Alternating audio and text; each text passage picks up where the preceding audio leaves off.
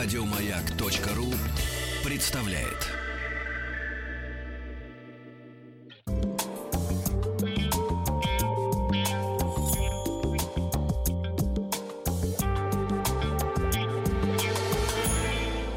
Сладкая жизнь.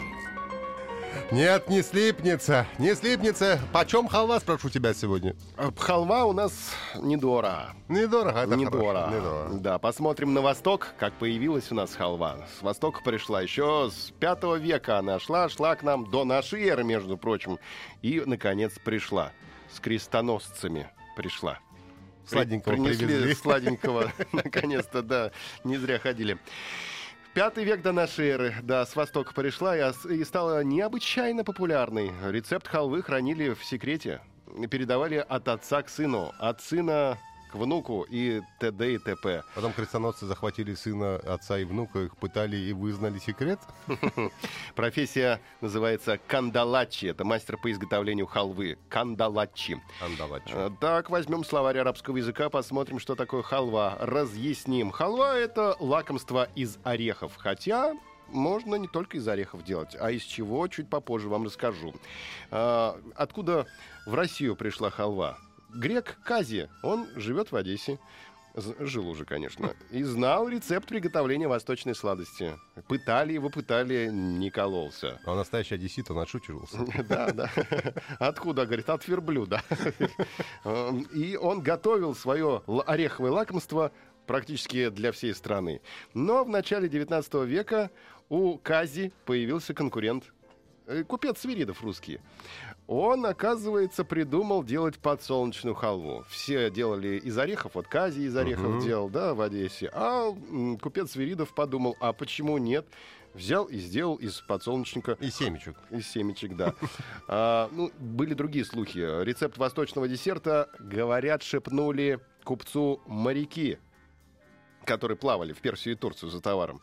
И так вот она постепенно, по чуть-чуть и пришла. Там еще, говорят, м, была жена замешана. Жена замешана. Ну, как Халву. Ну, да, можно сказать, да. Э, У нее весь нос в халве был, судя по всему. У Как- жены купца Да, да. Нет, у жены вот этого, как его, Кази, Кази. да, говорят, что Свиридов, понимаешь, там к жене Кази. подкатил, да, Мгм. подсолнух. Да, а потом, говорит, моряки рассказали. Да, да, да. Вот говорят так, так, так. А, Может и нет. От женщин все, вся беда. Теперь посмотрим на виды халвы. А, Есть подсолнечная халва, есть тахинная, есть арахисовая, есть комбинированная, а есть, а вот это слово надо проверить, глазированная. Глазированная. Глазированная, да? Ты уверен? Сырки у нас глазированные были. Глазированные, да. Ну, значит, и халва глазированная. Точно? Ладно, хорошо. Поверим на слово. Подсолнечная халва, оказывается, делается из ядер и скорлупок, то есть из шелухи. И э, вкус у нее обалденный, более насыщенный, чем у остальных. Имеет серо-зеленоватый оттенок и очень хорошо чистит кишочки. М, Мгм. а За счет присутствия в составе частичек скорлупы.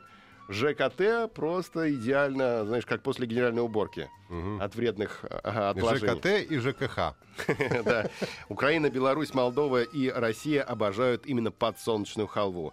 Халва тахинная, белковая масса для этого вида халвы из семян кунжута получается. Она значительно светлее, а вкус слегка горьковатый. Арахисовая халва из перемолотых орехов. Ну, условно орехов. Это Мгм. вроде как не орех, да? Комбинированная халва, ну, соответственно, комбинируют ее из разных э, видов халвы, а глазированная ну, это абсолютно любая халва, которая покрыта глазурью шоколадом или кондитерской глазурью. Вот, в общем-то, краткий экскурс вам э, в историю халвы. Да, не слипнется. Не слипнется. Еще больше подкастов на радиомаяк.ру.